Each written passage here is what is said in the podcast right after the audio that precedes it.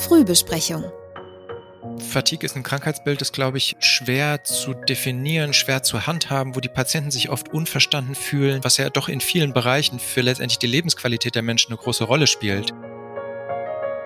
Mit welcher Frage werden Sie am häufigsten konfrontiert in Bezug auf Long-Covid? Geht's vorbei? Und? Tut's das? In den allermeisten Fällen. Davon gehen wir aus. Kopfschmerzen, Müdigkeit, Atemnot, Angst oder Konzentrationsschwierigkeiten. Wer unter Long- bzw. Post-Covid leidet, dessen Lebensqualität ist manchmal Wochen, teils monatelang noch stark beeinträchtigt. Aber warum ist das so? Was wissen wir über die unterschiedlichen Krankheitsverläufe? Welche Diagnosemöglichkeiten gibt es bei Long-Covid? Darüber rede ich in Staffel 2 unseres Podcasts Frühbesprechung mit PatientInnen und ihren BehandlerInnen aus unseren Kliniken. Denn in den Einrichtungen der Dr. Becker Klinikgruppe arbeiten Reha-Teams schon seit über einem Jahr mit Long-Covid-PatientInnen zusammen. Von ihren Erfahrungen können Betroffene und BehandlerInnen gleichermaßen profitieren. Mein Name ist Rebecca Jung, Leiterin der Presse- und Öffentlichkeitsarbeit der Dr. Becker Klinikgruppe und ich freue mich sehr darauf, Sie durch diese Staffel zu führen.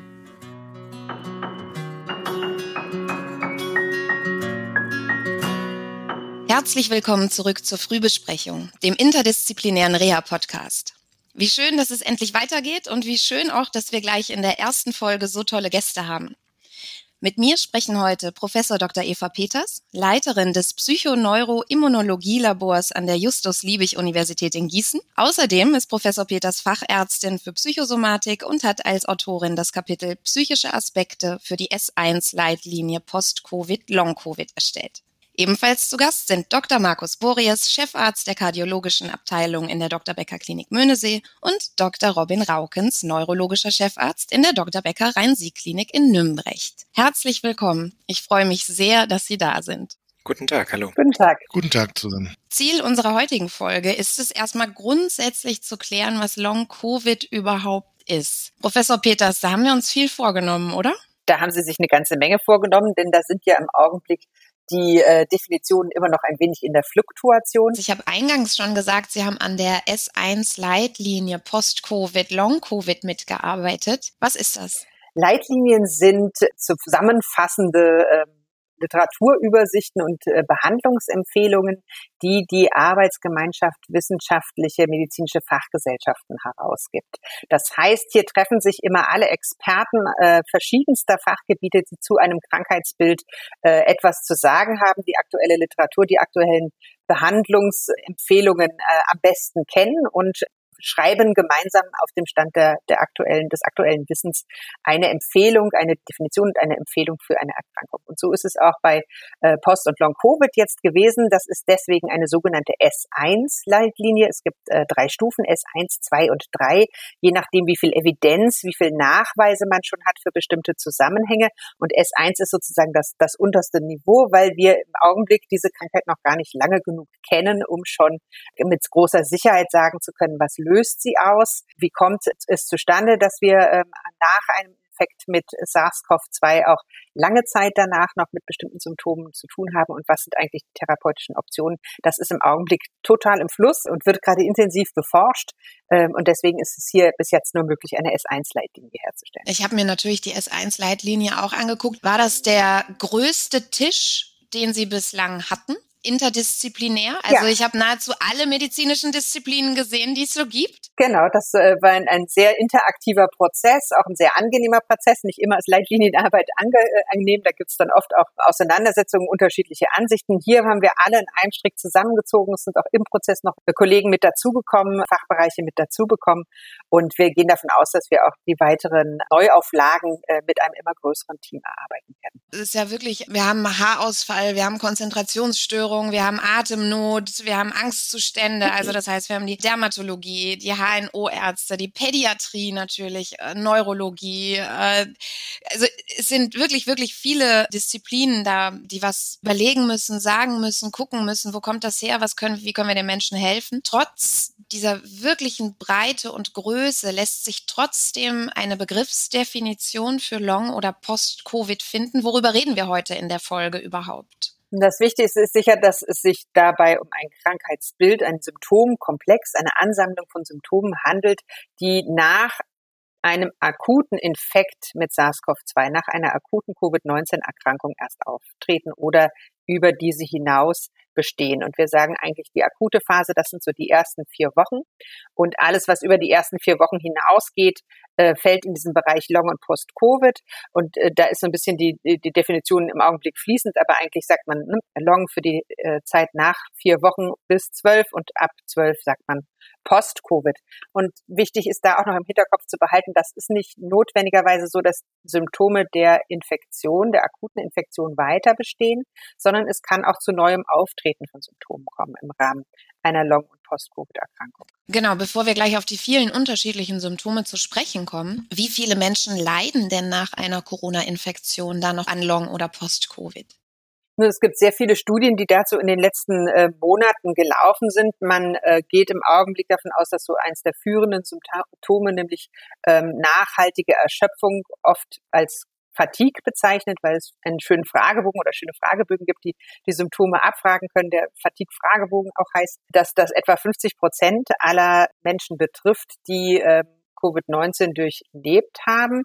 Aber äh, letztlich, wenn man dann mal rausrechnet, was äh, vorher schon an Erschöpfung vielleicht da war, was anderen Faktoren da war, dann gehen wir davon aus, dass es etwa 10 bis 15 bis 20 Prozent aller Menschen, die äh, SARS-CoV-2-Infektionen äh, erlebt haben, äh, auch eine Long- oder Post-Covid-Symptomatik entwickeln können. Okay, es ist ja schon auch eine Hausnummer. Ne? Kann man jetzt äh, sagen, warum das die 15 Prozent trifft und die anderen 85 Prozent nicht? Also weiß man da schon was? Da hätten wir wahnsinnig viel gewonnen, wenn wir das schon ganz klar äh, durch einfache diagnostische Mittel vorher sagen könnten. Wir können es äh, nicht wirklich sagen, es gibt keinen Laborwert oder keinen klinischen Wert, der uns sagt, dieser Patient wird wahrscheinlich äh, Post- oder Long-Covid entwickeln. Klinisch hat man so ein bisschen so eine Erfahrung. Ne? Es sind äh, oft die Patienten, die sehr belastet kommen. Es sind oft äh, Patienten auch, die einen leichten Infekt haben, aber andere Belastungen noch haben. Also man hat schon so den, den Eindruck, äh, je mehr körperliche und auch psychische Erkrankungen schon mit im Raum sind, wenn der Infekt kommt, desto wahrscheinlicher wird es auch, dass da eine Schwierigkeit nachher entsteht. Aber es gibt eigentlich keine harten Daten, die uns das sagen. Es gibt auch Menschen, die quasi völlig aus dem aktiven Leben heraus, aus dem gesunden, gestandenen Leben heraus äh, in eine Post-Covid-Symptomatik hinein. Mhm. Und gibt es dann schon statistische Daten? Also gibt, sind es mehr Männer als Frauen oder ähm, hat, sagt der Krankheitsverlauf was über die Wahrscheinlichkeit aus? Also ist es so, wenn ich einen schweren Verlauf hatte der akuten Infektion, dann ist die Wahrscheinlichkeit höher, dass ich an Long- oder Post-Covid Covid erkranke? Wir sehen mehr Fälle natürlich nach schweren Verläufen, aber wir sehen auch Fälle nach ganz leichten, sogar nach unsymptomatischen und nur im Labor nachgewiesenen SARS-CoV-2-Infektionen. Das heißt, ähm, es kann jeden treffen. Es trifft eher die, die äh, schwer erkrankt waren, aber es kann jeden treffen. Also im Augenblick sehen wir mehr Frauen, die Long-Covid-Symptomatik entwickeln als Männer, was natürlich besonders verblüffend ist, weil wir äh, die schweren Infekte äh, und auch häufiger Infekte bei Männern sehen. Ähm, wir sehen es äh, eher, ich sage jetzt mal bei den Menschen in den mittleren Jahren, wir wissen ja, die schweren Verläufe, die sind so ab 50, 60, ähm, ver vermehrt zu sehen. Die Long-Covid-Fälle, die wir sehen, sind alle so im, im gestandenen Leben zwischen 30 und 50 vielleicht auch tatsächlich so ein bisschen ein vulnerabler Punkt sowieso in in, im Leben. Ne? An der Schwelle von jung zu alt sind wir in diesem Bereich. Äh, und offensichtlich, das ist sowas, was man da vermuten kann, äh, macht der Infekt hier äh, beschleunigt der einen in einem gewissen Sinne, beschleunigt der die Alterungsprozesse. Hm. Ja, interessant. Vielen Dank, Herr Dr. Raukens. Wie viele Long-Covid-PatientInnen haben Sie mittlerweile auf Ihrer Neurologiestation behandelt? Was schätzen Sie? Also über die verschiedenen Wellen hinweg äh, sind ungefähr so zwischen 10 und 20 Prozent unserer stationären Patienten.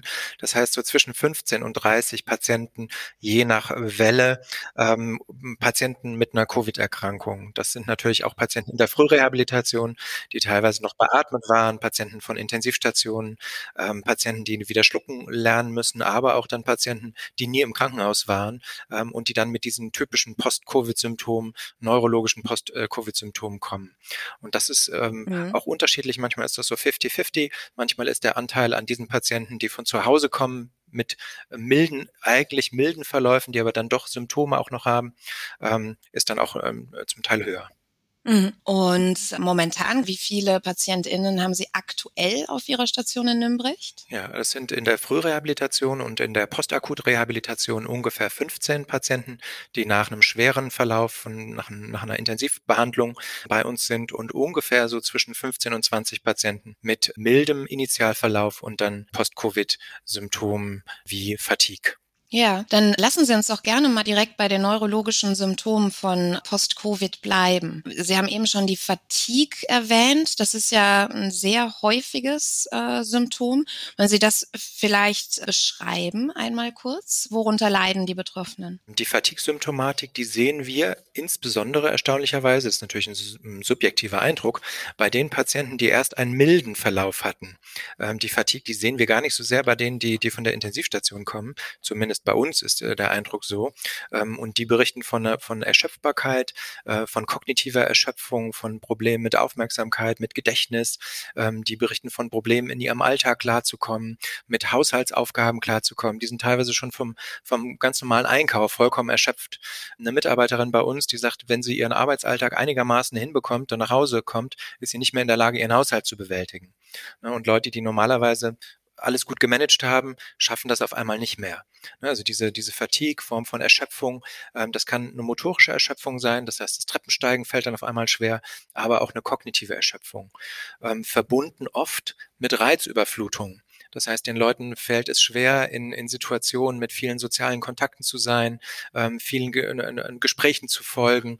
Ähm, auch eine emotionale Reizüberflutung wird da zum Teil berichtet. Wir werden, glaube ich, tatsächlich mit dieser Mitarbeiterin, die Sie angesprochen haben, auch eine eigene Folge machen zur Fatigue. Frau Professor Peters, müssten wir noch eine andere machen, wenn es um jemanden geht, der eine psychische Erschöpfung als Long-Covid-Symptom hat? Gibt es einen Unterschied zwischen einer Fatigue, die in der Neurologie behandelt wird, und einer psychischen Erschöpfung? Es gibt einen Unterschied und es gibt viele Gemeinsamkeiten. Ich glaube, das ist gerade eine der Herausforderungen bei der Diagnostik von Long- und Post-Covid, ist, dass wir es mit sehr viel überlagernden, äh, sich überlagernden äh, verschiedenen Symptombildern zu tun haben. Wir haben auf der einen Seite das, was der Virus und auch was die Behandlung der Virusinfektion an somatischen Folgen nach sich zieht und was zu einer ähm, Erschöpfung beitragen kann die auch eben neurologischer Natur ist. Ähm, es werden ja auch zum Beispiel direkt an den Nervenfasern die Rezeptoren für den Virus äh, gefunden, auch direkte neurologische Effekte. Und auf der anderen Seite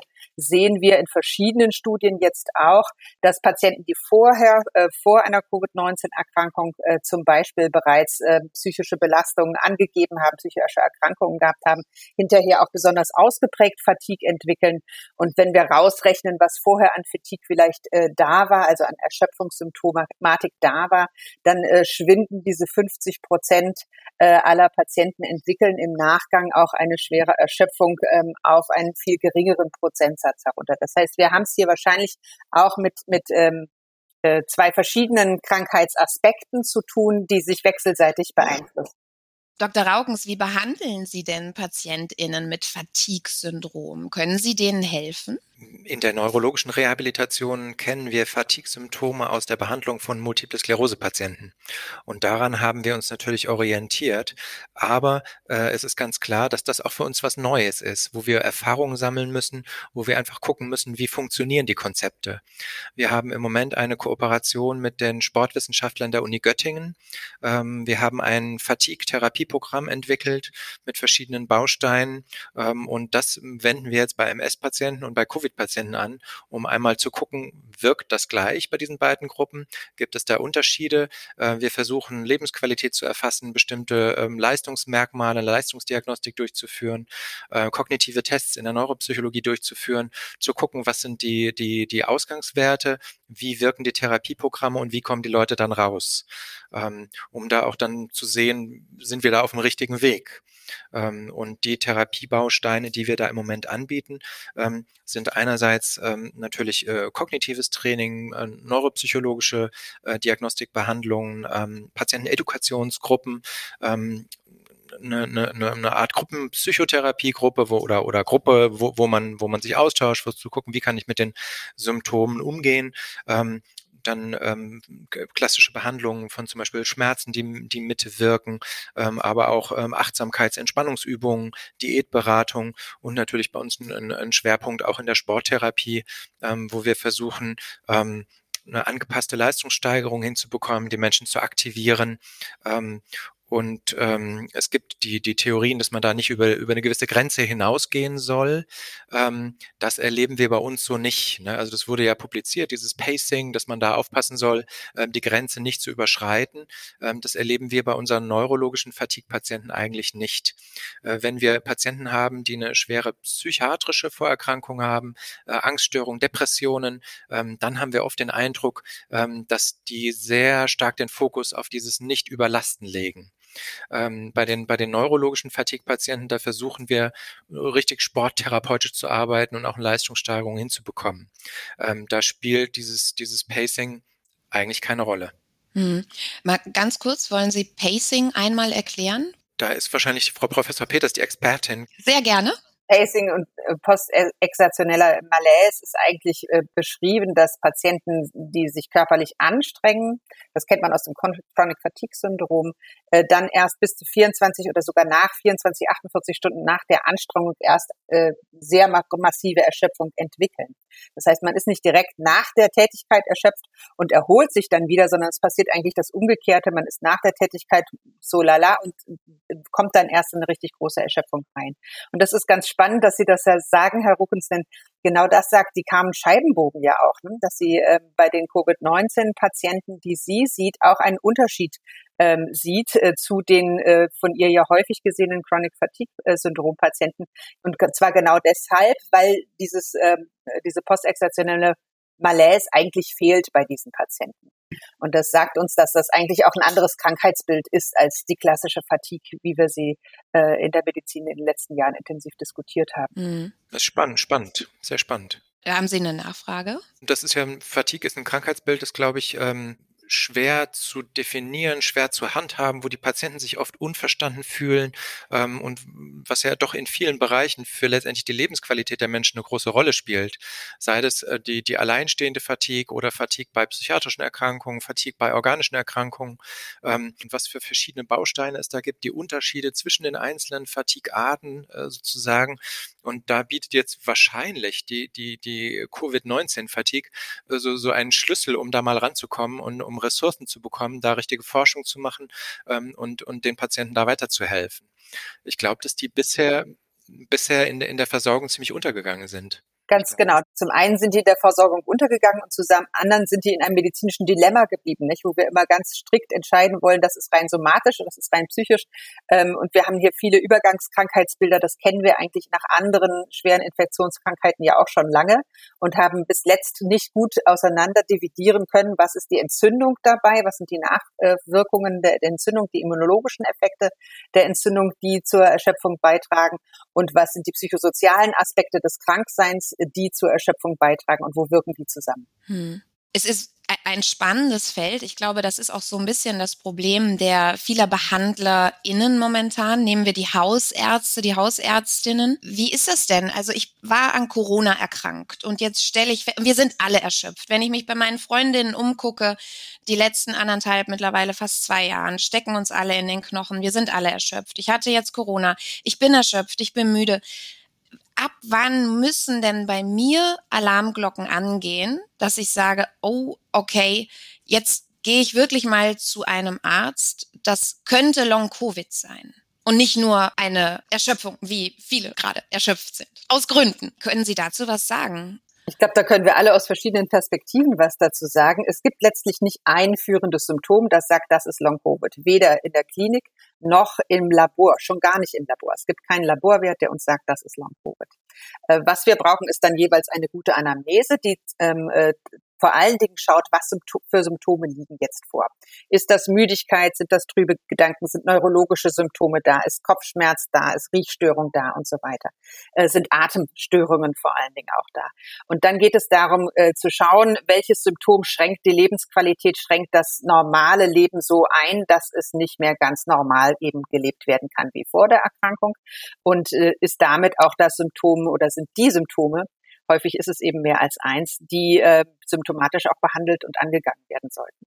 Das heißt, hier ist auch ein multidisziplinärer Ansatz gefragt, wo aus verschiedenen Richtungen geguckt ist. Braucht man Atemübungen, braucht man körperlichen Wiederaufbau, braucht man äh, kognitive Umstrukturierung und braucht man manchmal auch äh, weitergehend als kognitiv äh, tief emotionale Unterstützung, ähm, ja, traumatische Flashbacks bearbeiten etc. pp. Das ist dann eben was, was äh, nochmal über die einfachen äh, äh, psychosozialen Interventionen hinausgeht, äh, solche Dinge zu bearbeiten. Ja, also verstehe ich Sie richtig. Ich gehe dann zu einem Arzt, zu einer Ärztin, wenn ein Symptom meine Lebensqualität so einschränkt, dass ich mein Leben nicht wie gewohnt oder wie gewünscht fortführen kann. Ganz genau. Das ist ja ohnehin unsere Definition von Krankheit. Wenn ich das Leben, wie ich es leben möchte, bislang gewohnt war zu leben, nicht leben kann, bin ich so krank, dass ich zum Arzt gehe. Genau. Ich, also ich gehe jetzt mal wirklich weiter einfach so von mir, meinem Freundeskreis aus. Jetzt denkt man so, ah nee, komm, ich bin, ich bin halt erschöpft. Ne? Homeschooling hat mich gefordert, ähm, die Kontaktbeschränkung, ich weiß nicht. Ich gehe jetzt noch nicht zum Arzt. Besteht denn die Gefahr einer Chronifizierung, wenn ich nicht zum Arzt gehe? Bleiben wir bei der Fatigue, weil wir jetzt so lange schon darüber sprechen kann sich das chronifizieren? Ab wann sollte man zum Arzt gehen? Ich frage nochmal nach, Dr. Raukens. Ja, ich denke, sobald die, die, die Müdigkeit, die man im Alltag erlebt, einen beeinträchtigt und ähm, ne, die, die Lebensqualität oder, oder dass, dass die, die, die Fähigkeiten oder die Tätigkeiten im Alltag beeinträchtigt sind, ähm, ist das ein Grund, zum Hausarzt zu gehen. Und da können ja ganz banale Dinge ähm, wie Schlafstörungen dahinter stecken oder ähm, eine, eine Blutarmut, eine Anämie. Ähm, das heißt, der erste Weg ist zum Hausarzt, dass der einmal guckt, was gibt's generell ähm, in dem System eventuell für Dinge, die nicht richtig funktionieren. Ne? Ähm, und äh, dann kann man versuchen, dann gezielter zu gucken, in welchem Bereich vielleicht Probleme vorliegen und, und die anzugehen. Ähm, daneben ist Erschöpfungsgefühl und Müdigkeit ähm, so, so, ein, so ein, ich will nicht sagen Lifestyle-Phänomen, aber doch so ein gesellschaftliches Phänomen, ne? dass ähm, jeder hat ständig äh, Nachrichten über sein Smartphone und, und äh, Arbeitsverdichtung im, im, im Alltag und solche Dinge, ähm, so dass ich glaube, dass viele Leute sich mit Müdigkeit und Erschöpfung auch beschäftigen, ähm, dass das habe ich zumindest den Eindruck, dass das zugenommen hat. Um, und davon muss ich dann natürlich so unterscheiden, ähm, Erschöpfungszustände nach einer, nach einer Krebserkrankung, Erschöpfungszustände nach einer schweren Viruserkrankung, solche, solche Dinge. Und das kann aber der Hausarzt der erste Gang, denke ich, sollte immer zum Hausarzt sein, weil der ja idealerweise auch den die Menschen kennt, ähm, vielleicht Vorwerte hat, so den Verlauf ein bisschen beurteilen kann, die Umstände, die psychosozialen Umstände kennt, das Wohnumfeld kennt. Ähm, das wäre natürlich die ideale Situation, dass der sozusagen die Basisdiagnostik macht und dann steuert, wo muss ich mit meinem Patienten hin. Hm. Jetzt ist es ja so, dass die Hausärzte oder wir alle, für uns alle ist es ja jetzt neu, ne? also für Sie als medizinisches Fachpersonal und ich habe auf unserem letzten Symposium festgestellt, dass äh, auch BehandlerInnen viele Fragen noch haben ne? und äh, da noch große Informationsdefizite bezogen auf Long-Covid äh, vorherrschen. Sie haben an der S1-Leitlinie mitgewirkt, Frau Professor Peters stellt die S1-Leitlinie da auch eine Orientierungshilfe dar für BehandlerInnen? Sicher soll die und äh, tut sie auch ähm, auf dem aktuellsten Stand, äh, der zur Zeit der Publikation vorlag, äh, genau das ähm, sie versucht aus allen Ecken der verschiedenen Expertisen, die wir hier zusammentragen äh, konnten, ähm, zu beleuchten, was wissen wir bislang über Long- und Post-Covid, was wissen wir über die Symptome, was wissen wir über die Ursachen, die die Symptome verursachen, was wissen wir über mögliche Therapieoptionen. Und das ist tatsächlich ein Feld, das sich enorm äh, bewegt und entwickelt, ähm, in dem sich also jeden Tag neue Studien zeigen, ähm, wo wir jeden Tag dazulernen. Schon äh, als wir die Leitlinie geschrieben haben, war die Definition noch nicht ganz klar, bis wann äh, geht Long, ab wann fängt Post an. Jetzt ist es glasklar. Äh, zwölf Wochen äh, nach äh, äh einer Covid-19-Infektion äh, reden wir von Post-Covid und meinen dann äh, Symptome, die da äh, immer noch persistieren oder neuen auftreten. Also da hat sich unheimlich viel äh, schon allein seit der letzten Veröffentlichung getan. Da ist bereits die nächste Überarbeitung deswegen in Gang und da lohnt es sich dann auch immer wieder hineinzuschauen für den aktuellen Stand ähm, der wissenschaftlichen Aufarbeitung. Genau. Ergänzend, ich meine, da sind auch äh, manche Diagnosetools hinterlegt. Ne? Ist das korrekt? Genau, da sind auch manche Diagnose-Tools äh, hinterlegt, da sind auch manche äh, simple Fragen hinterlegt, wo man schon Entscheidungen äh, treffen kann. Also gerade zum Beispiel hinsichtlich der Erschöpfung, äh, wie weit geht die, äh, gerade hinsichtlich auch der Differentialdiagnostik äh, zur Depression hin zum Beispiel. Äh, Kernfragen, die man stellen kann. Ähm, da gibt's auch Kernsymptome, eben die Müdigkeit, neurologische Symptome, die Atemsymptome, die sehr genau beschrieben werden ähm, und dann auch sehr klar eben äh, drin steht, wir haben keinen Laborwert, wir haben keinen apparativen Diagnostikwert, der uns Diagnose gibt. Wir brauchen eine gute Analyse und die Zusammenschau der Symptome. Wir werden für unsere Zuhörerinnen und Zuhörer die Leitlinien, weil es gibt einmal eine Leitlinie für PatientInnen, für Betroffene und einmal eine Leitlinie für BehandlerInnen. Ähm, wir werden beide Leitlinien, S1-Leitlinien, Post-Long-Covid in den Show Notes äh, verlinken für Sie. Da können Sie nachgucken. Dr. Boreas, ich würde gerne mal zur Kardiologie kommen. Ich habe abgespeichert, dass fast jeder Infekt die Wahrscheinlichkeit für kardiovaskuläre Komplikationen erhöht. Ist das richtig? Das ist grundsätzlich richtig, denn es besteht immer die Möglichkeit, wenn man sich zum Beispiel sportlich betätigt und hat eine Infektion, dass auch das Herz äh, mitleidet.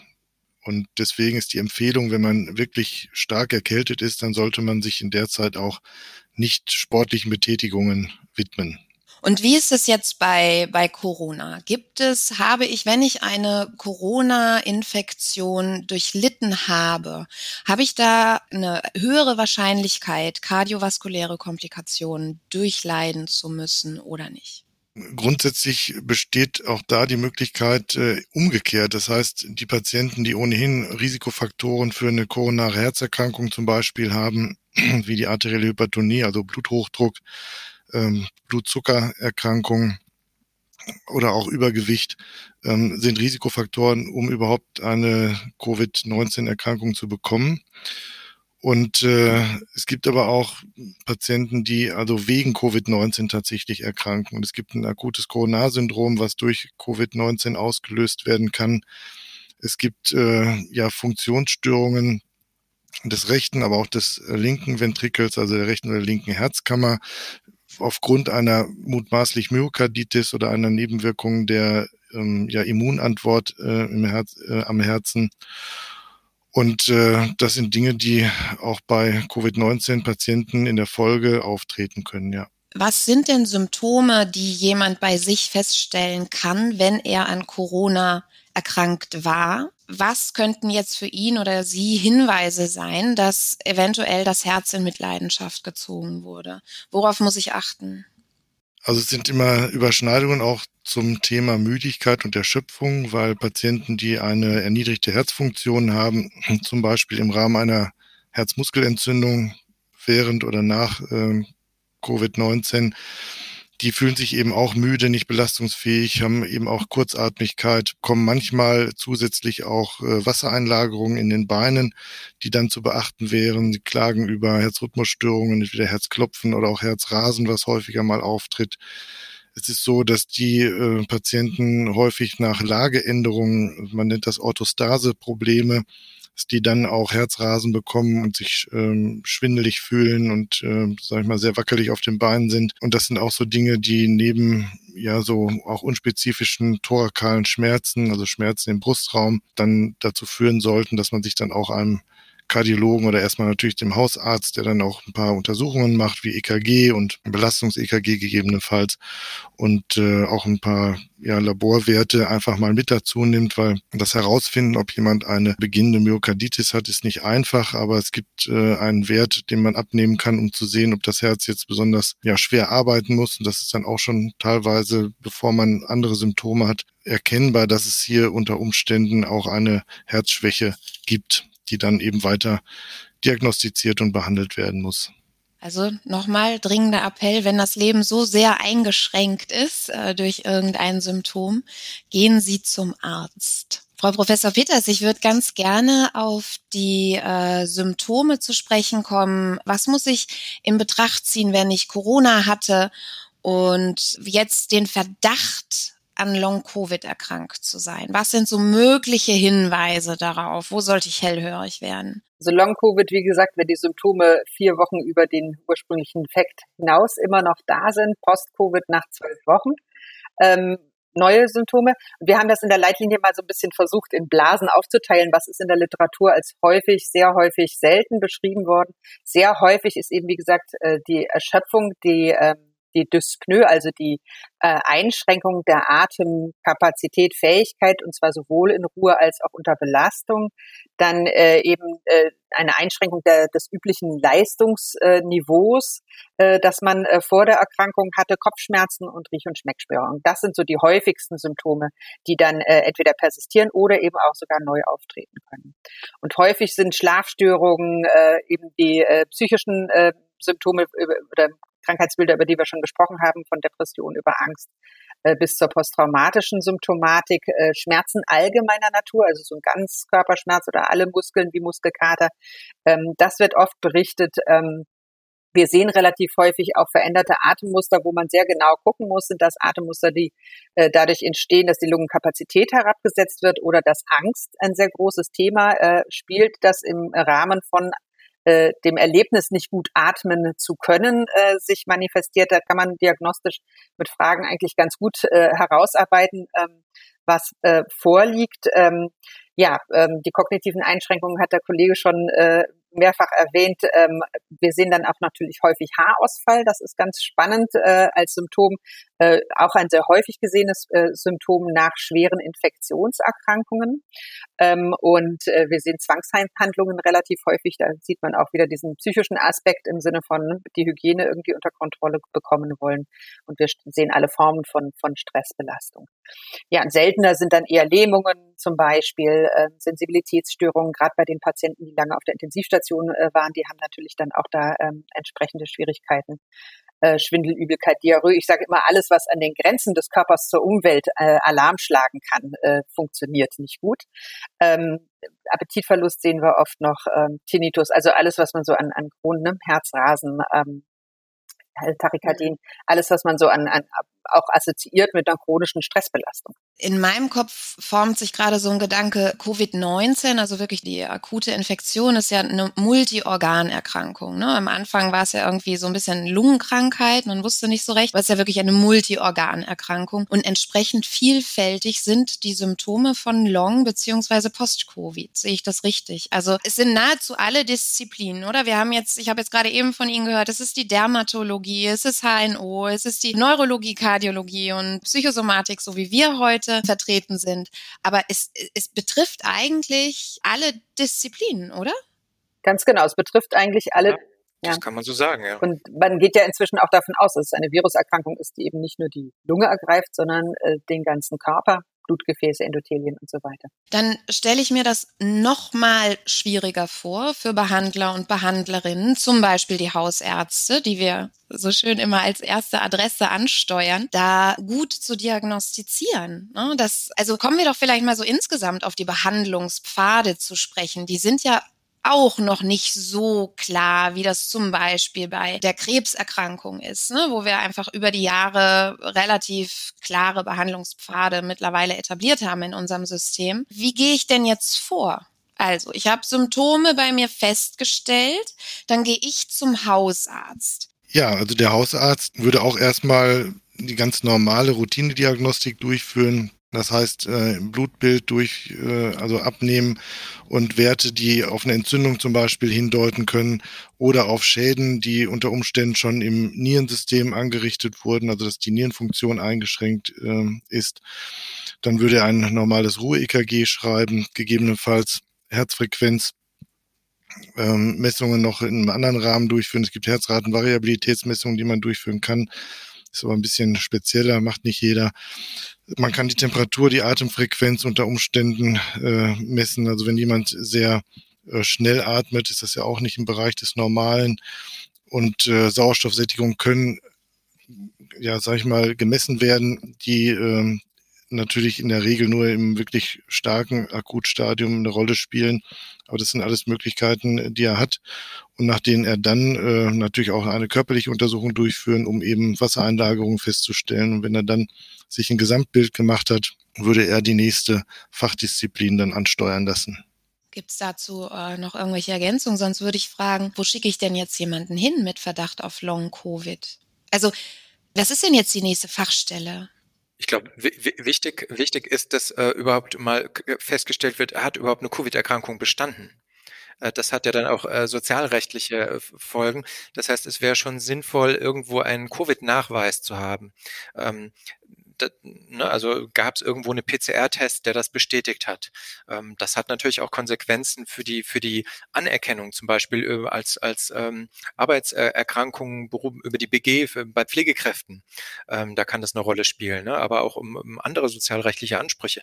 Das heißt, ist diese Covid-Erkrankung überhaupt gesichert, ja oder nein? Und dann kann ich mir überlegen, bin ich da in dem Bereich, wo ich, wo ich ähm, um, um Post-Covid ähm, mich, mich bewege und dann gegebenenfalls auch in eine Reha-Klinik äh, gehe, weil ich sage, ich habe da ein multidisziplinäres Behandlungsangebot, ähm, Diagnostikangebot.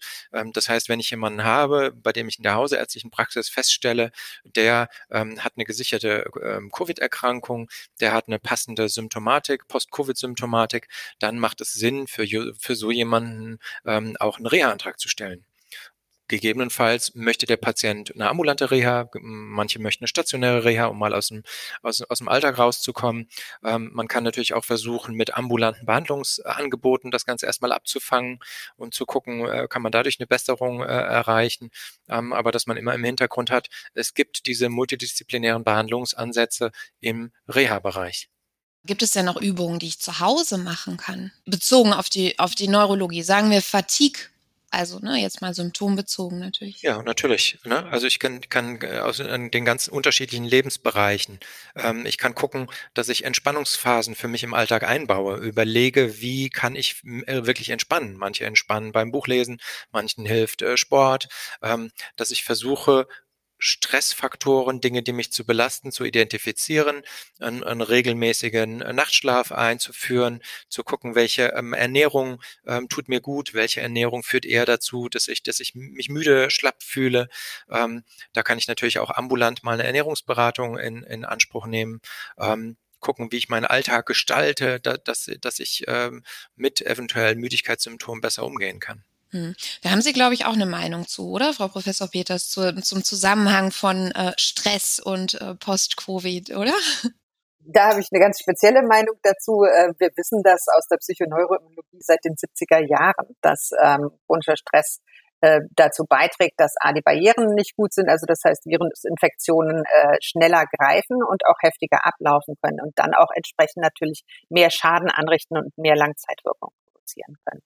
Und der Kollege sagt das genau richtig. Es ist ganz wichtig, dass man guckt, äh, braucht man ein äh, ein Angebot, was nur auf eine Symptomgruppe abzielt. Also wenn die Atmung im Vordergrund ist, dann ist der nächste Experte, so es der Hausarzt nicht managen kann mit Atemübungen, die er für zu Hause mitgibt oder ähnlichem, äh, natürlich der Pneumologe. Aber wenn dann drei oder vier verschiedene Symptomgruppen da sind, dann ist natürlich im, Rehabilitation, im Rehabilitationskontext tatsächlich einer der besten Böden gegeben, sage ich jetzt mal, um äh, unter einem Dach verschiedene ähm, äh, Aspekte der Symptomatik gut ansprechen zu können. Wir haben es natürlich an den Universitätskliniken in inzwischen auch mit einem wachsenden Angebot an sogenannten Post-Covid-Spezialambulanzen und Sprechstunden zu tun. Hier wird äh, versucht, solche Patienten auch nochmal äh, äh, gut durchzudiagnostizieren und dann eben zu schauen, was brauchen sie als nächstes und ein Netzwerk aufzubauen. Aber man muss sagen, dass die Anzahl der Patienten, die wir zurzeit in diesem Land ähm, auflaufen sehen, deutlich die Kapazitäten, die auf diesem Sektor geschaffen wurden in den letzten Monaten, überschreiten. Das heißt, hier ist wirklich der Hausarzt der Dreh- und Angelpunkt und dann eben die Zusammenschau. Haben wir ein Symptom, äh, dann kann ein Fachkraft weiter, äh, Fachdisziplin weiterhelfen, aber mehrere, dann brauchen wir eine Möglichkeit, in die Reha zu gehen oder auch in die psychosomatische Komplexbehandlung oder äh, ähnliches. Hm. Also wir werden sicherlich auch noch eine Folge machen über die Möglichkeiten, solche ähm, Hilfsangebote in Anspruch zu nehmen. Also zum Beispiel, wie beantrage ich überhaupt eine Reha? Ne? Das würde jetzt äh, an der Stelle etwas zu weit führen, weil das äh, doch komplex ist. Aber aus Interesse für mich, äh, Frau Professor Peters, wie ist das bei den Long-Covid-Ambulanzen, die Sie haben an der Uniklinik? Komme ich da einfach hin? Werde ich da vorstellig? Also, oder ist das, da mache ich einen Termin und gehe hin? Genau, da kann der Hausarzt überweisen. Zum Teil kann man selber die Termine machen. Ähm, wenn man zum Beispiel versucht, in die entsprechende äh, Sprechstunde an der Charité bei Frau Scheibenbogen zu kommen, ich glaube, dann muss man ein halbes Jahr warten auf einen Termin. Wow, okay, das ist lange, das ist wirklich sehr lange. Ähm, ich gebe noch ganz kurz einen äh, Hinweis für die BehandlerInnen, die uns zuhören. Also in der, im ICD-10 findet sich der Zustand nach Covid-19 unter den Schlüsselnummern für besondere Zwecke als U099 hinterlegt. Das ist ja auch nicht ganz unwichtig für die Abrechnung der Behandlung. Kommen wir jetzt zu einer neuen Rubrik. Ich stelle Ihnen eine kurze Frage mit der Bitte um eine kurze Antwort. Die Speed-Fragerunde. Dr. Raukens, wirkt sich eine Impfung positiv auf Long- oder Post-Covid aus? Habe ich einen besseren Verlauf von Long- oder Post-Covid, wenn ich geimpft war? Das kann ich ehrlich gesagt nicht sicher beantworten. Äh, wir haben sehr viele Menschen, die geimpft sind und von denen wissen wir, dass sie leichtere Verläufe haben, ähm, dass sie insgesamt bessere Verläufe haben, weniger Wahrscheinlichkeit auf einer Intensivstation zu landen, dass eine Impfung vor, vor Beatmungssituationen schützt. Ähm, und ich würde aus meinem Bauchgefühl von den Patienten, die ich gesehen habe, davon ausgehen, ähm, dass dadurch, dass die Verläufe leichter sind, auch die Anzahl an Post-Covid-Patienten geringer ist. Aber dazu fehlt mir die Kenntnis über die Studienlage. Vielleicht besser die Antwort von Frau Professor Peters, ja. Sehr gerne. Das ist tatsächlich nach wie vor sehr umstritten, ob man äh, gerade bei Long- und Post-Covid äh, sich aus der Symptomatik rausimpfen kann. Ähm, Im Netzwerk Universitätsmedizin ist zum Beispiel ein Antrag dazu gestellt worden, das dann auch jetzt zu beforschen, der es sehr schwer hatte durchzukommen, weil die, der allgemeine Expertenkonsensus eigentlich eher dahin geht, dass man davon ausgeht, dass es eher eine Zufallsbeobachtung ist, dass man eine Besserung nach einer Impfung äh, sieht. Aber es gibt äh, keine Datenlage, die uns das bislang klar und deutlich vor Augen Gut, führt. damit müssen wir, glaube ich, einfach auch noch eine Zeit lang leben, ne? rund um Corona und äh, Long Covid. Äh, es ist nicht alles gesichert und noch wissen wir einfach nicht alles. Dr. Boris, wo können sich Betroffene oder Behandler, Behandlerinnen weitere Hilfe und Orientierung holen? Ja, ich denke, neben den Ärzten, die ja zur Verfügung stehen, ähm, gibt es auch Selbsthilfegruppen zum Teil, die man aus dem Internet dann äh, oder im Internet finden kann. Und das sind so Sachen, die, äh, glaube ich, für die Betroffenen wichtig sind, sich auszutauschen darüber. Und äh, das wäre eine Maßnahme, äh, dem man wahrscheinlich vielen helfen kann. Wenn man sich da mal so übergreifend orientieren will, dann kann man auf die Webseite der NACOS gehen, der Nationalen Kontaktstelle für Selbsthilfegruppen. Und die kann, gibt einen sehr schönen Überblick, was es alles im Augenblick auf dem Markt gibt. Und auf den Webseiten sieht man dann auch sehr schnell, welche Schwerpunkte gesetzt werden. Gut, auch die NACOS werden wir in den Show Notes verlinken für Sie. Genau. Ähm, die letzte Frage unserer Speed-Fragerunde. Mit welcher Frage werden Sie am häufigsten konfrontiert in Bezug auf Long-Covid, Frau Professor Peters? Geht's vorbei. Und? Tut's das? Das ist mit Sicherheit die häufigste Frage. In den allermeisten Fällen. Davon gehen wir aus. Super. Wie lange dauert das ungefähr? Hat man da so einen Mittelwert inzwischen? Darüber können wir im Augenblick tatsächlich, dafür ist die Zeit seit Covid-19 Beginn einfach noch nicht lang genug, als dass wir diese Daten klar hätten. Aber wir sehen eben hohe Spontanheilungsraten äh, in der frühen Phase und äh, wir gehen davon aus, dass wir mit guter Behandlung auch die meisten in eine Besserung bekommen können. Das gefällt mir sehr gut. Es geht wieder weg, auch wenn wir nicht genau wissen, wie lang es dauert. Und bleibt mir eigentlich nur noch abschließend die Frage an Sie, ob Sie noch irgendetwas auf dem Herzen haben, was Sie in Bezug auf Long-Covid, Post-Covid, Corona, irgendetwas, was Sie im Rahmen dieser Folge noch loswerden möchten. Ja, ich glaube, die beste äh, Möglichkeit, äh, Post- und Long-Covid zu verhindern, ist die Prävention. Äh, das heißt Impfung. Ich glaube, dass ähm, auch ähm, ähm, vorbestehende psychosoziale Belastungen eine große Rolle spielen und dass da nochmal sozusagen eine Spaltung stattfindet. Die Menschen, die viele Ressourcen zur Verfügung haben, die kommen mit der Corona-Pandemie besser klar. Das heißt, auch Post-Covid ist eine soziale Spaltung. Ähm, und ich glaube, das ist nochmal ein Argument dafür, alles zu tun, dass die soziale Spaltung überwunden wird, ähm, weil ich glaube, Corona und, und äh, Post-Covid betrifft ähm, auch die Menschen, die davor schon nicht ähm, so gut dastanden.